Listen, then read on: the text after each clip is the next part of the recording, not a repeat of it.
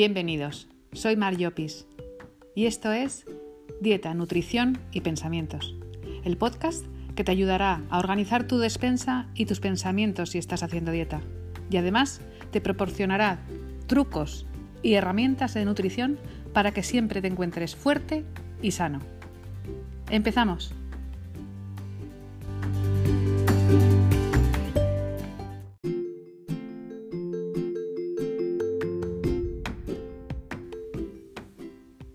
Buenos días. En este episodio te hablo de la inflamación, pero de esa inflamación mala, de la inflamación crónica, de la inflamación silenciosa, la que nos lleva a enfermarnos, la que puede provocarnos una enfermedad a la larga. ¿Y cómo puedo controlarlo? A través de lo que yo como. Vamos a por ello.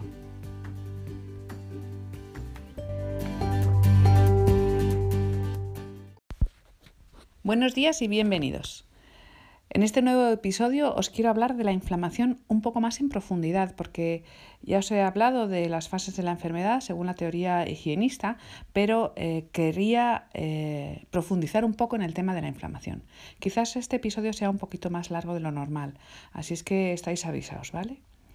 Vamos a ver, cuando yo digo que la inflamación es la antesala de la enfermedad, eh, lo que quiero decir es que hay una inflamación que es buena, lógicamente la inflamación aguda, cuando tienes un golpe, cuando te operan, cuando tienes un virus, que, lo que realmente hace es eh, que el cuerpo se pone en, proceso de mm, bueno, pues de reparar todos aquellos tejidos que eh, están sufriendo o que han sufrido. ¿no?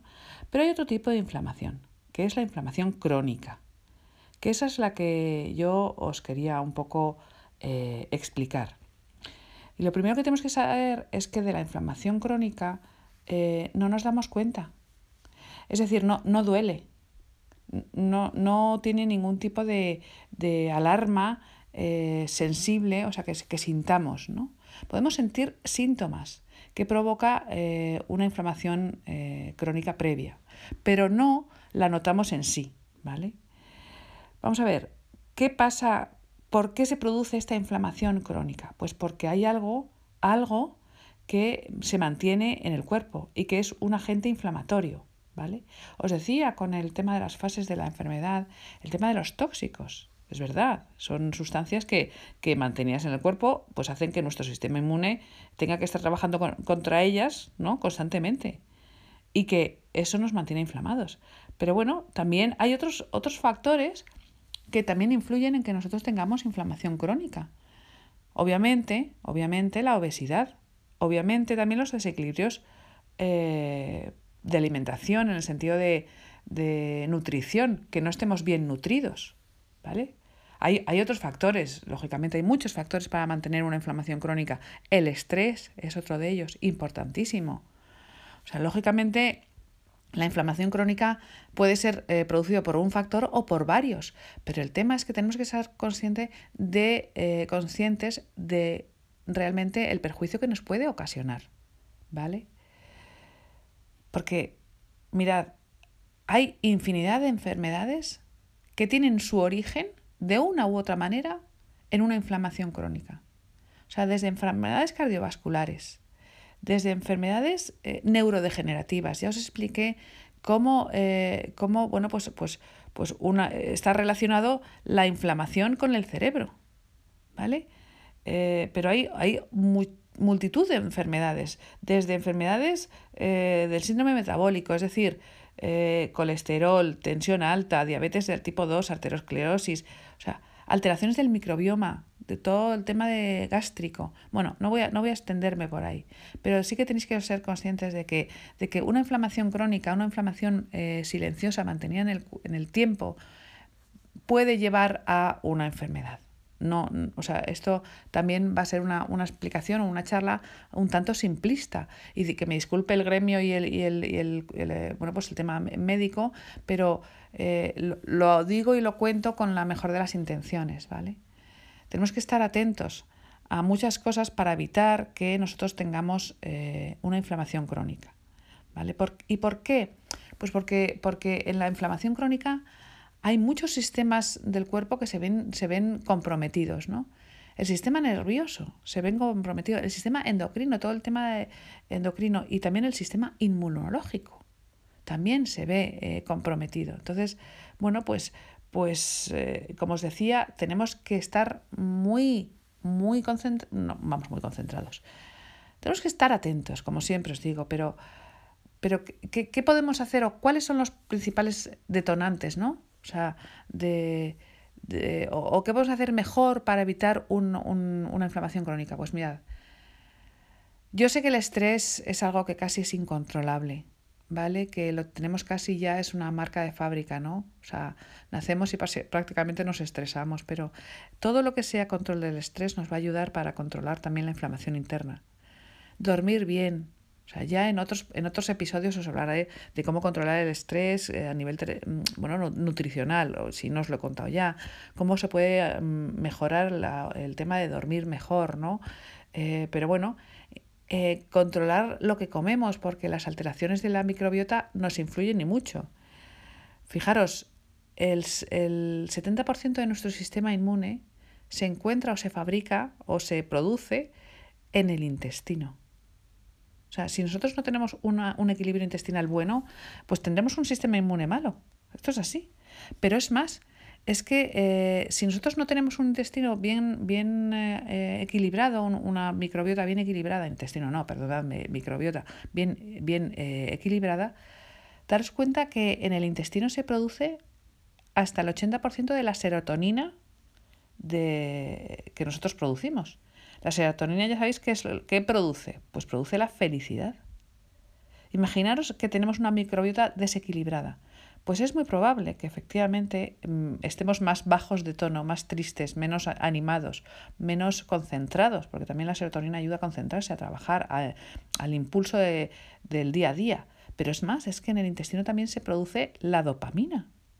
El intestino, por su, por su lado, además, ¿Qué os voy a decir? Es una barrera, protectora frente a los tóxicos. Si nosotros no tenemos una microbiota buena y no, no cuidamos el intestino, estaremos permitiendo que, como os decía en el podcast anterior de la, de, la toxemia y de las fases de la enfermedad, se puede pasar la toxemia a través de intestinos eh, permeables al torrente sanguíneo y, terminar, eh, bueno, pues, pues, pues por superar la barrera hematoencefálica e ir al, cerebro, al sistema central, al sistema nervioso central.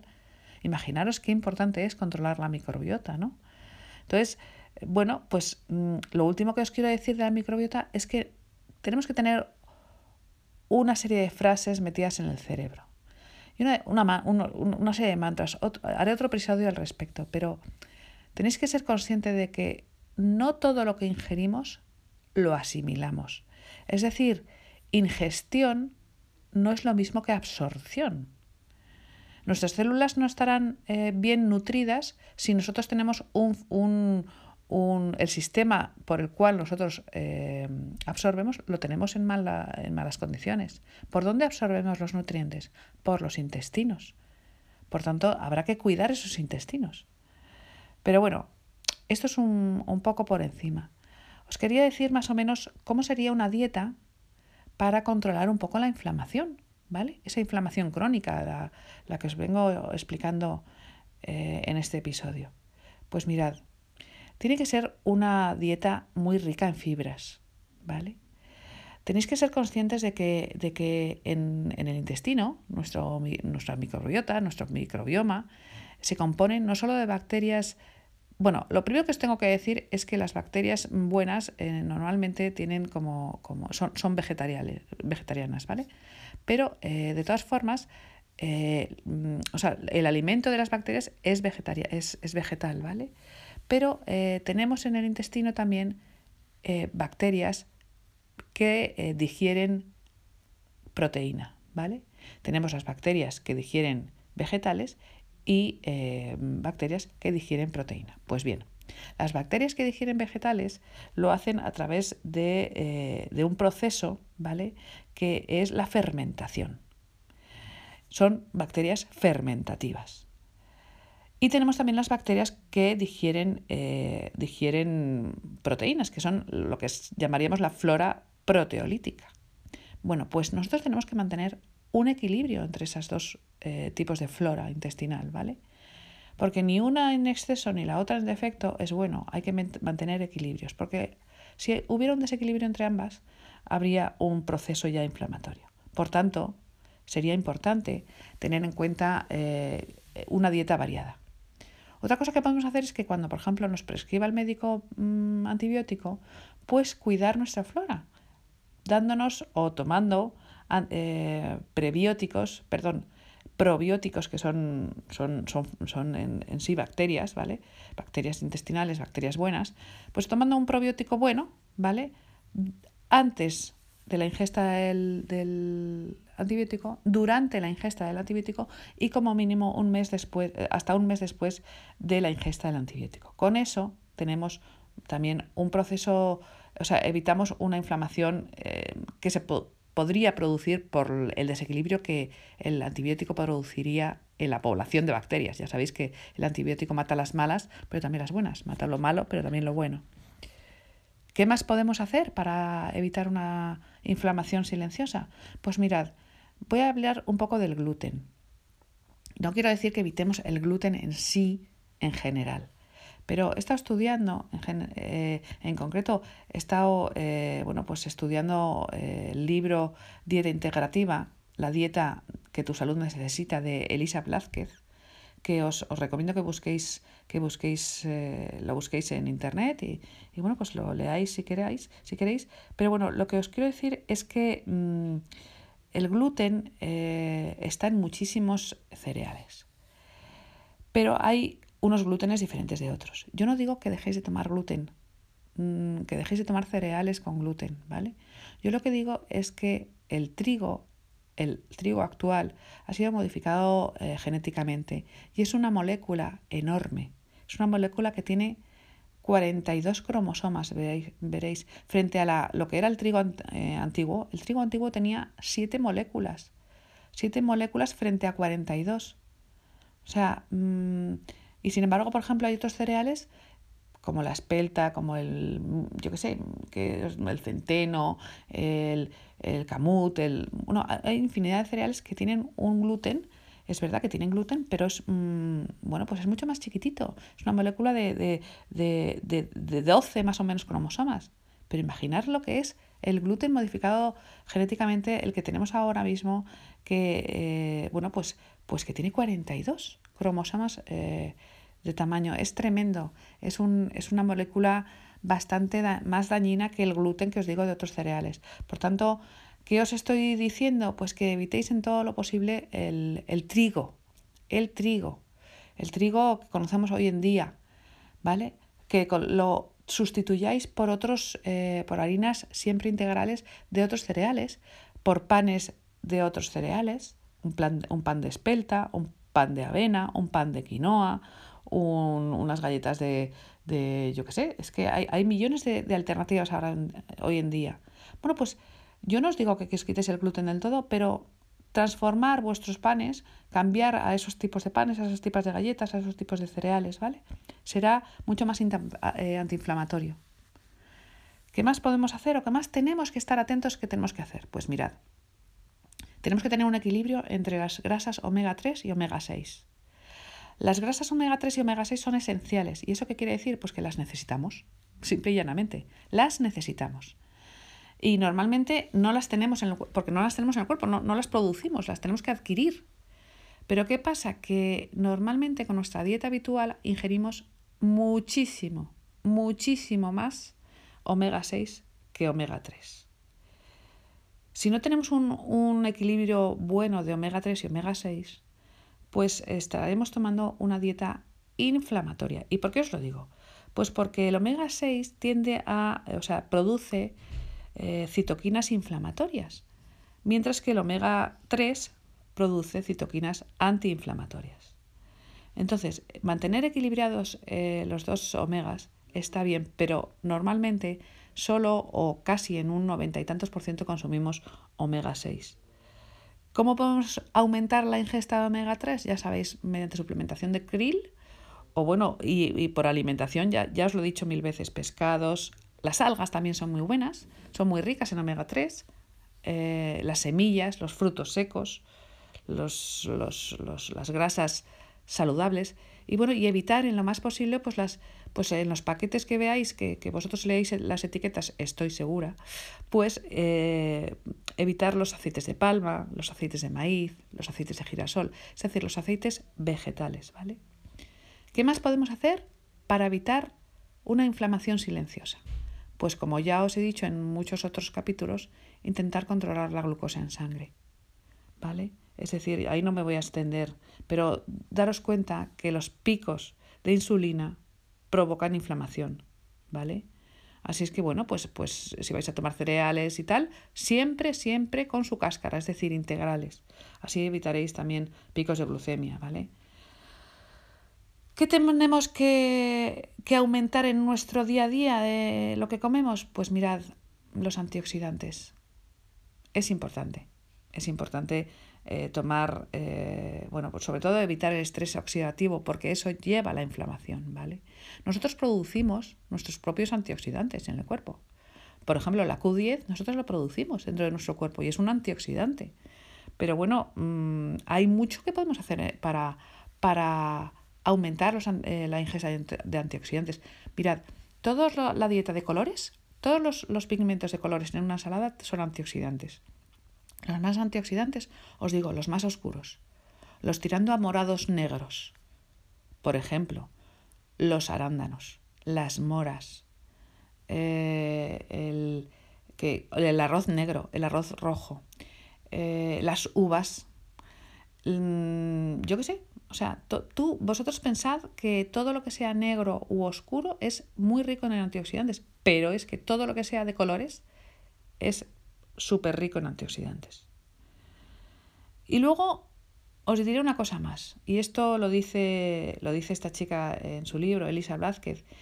Lo que hay que hacer es comer con inteligencia, comer para nutrirnos. Y vuelvo a la idea de que no todo lo que comemos nos nutre y que ingestión no es, no es lo mismo que asimilación.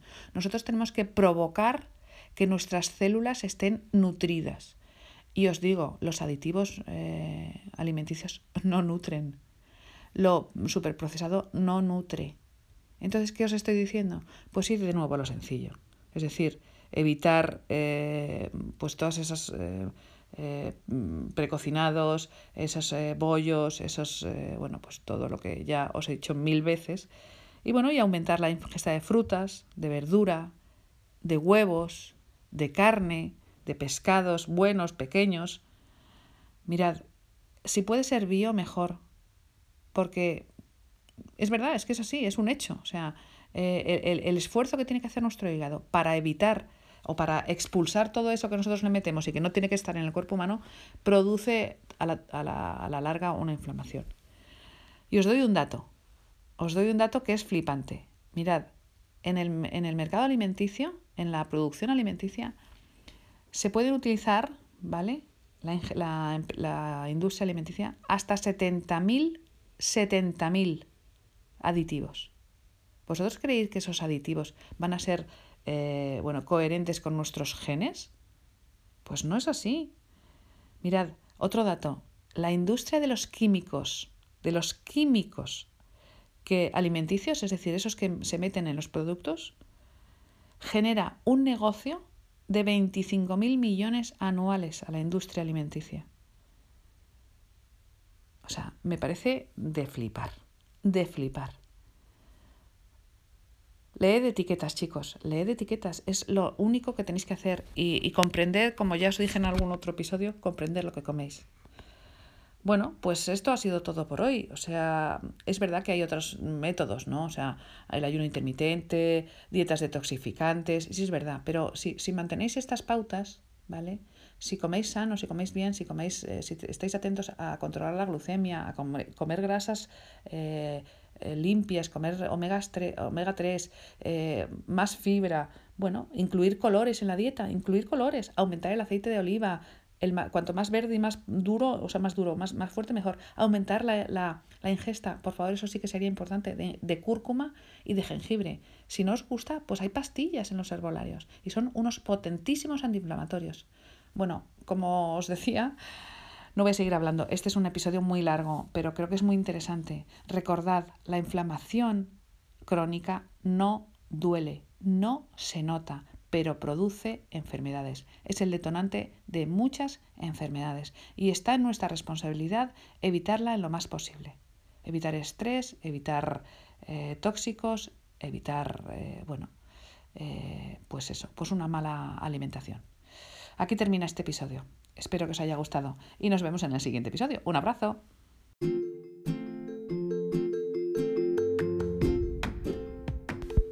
Espero que te haya gustado este episodio. Si tienes alguna duda o quieres contactar conmigo, lo puedes hacer a través de Instagram, de mis páginas Dieta, Nutrición y Pensamientos o marmarea-bienestar. Allí estoy para todos. Un saludo y hasta el próximo episodio.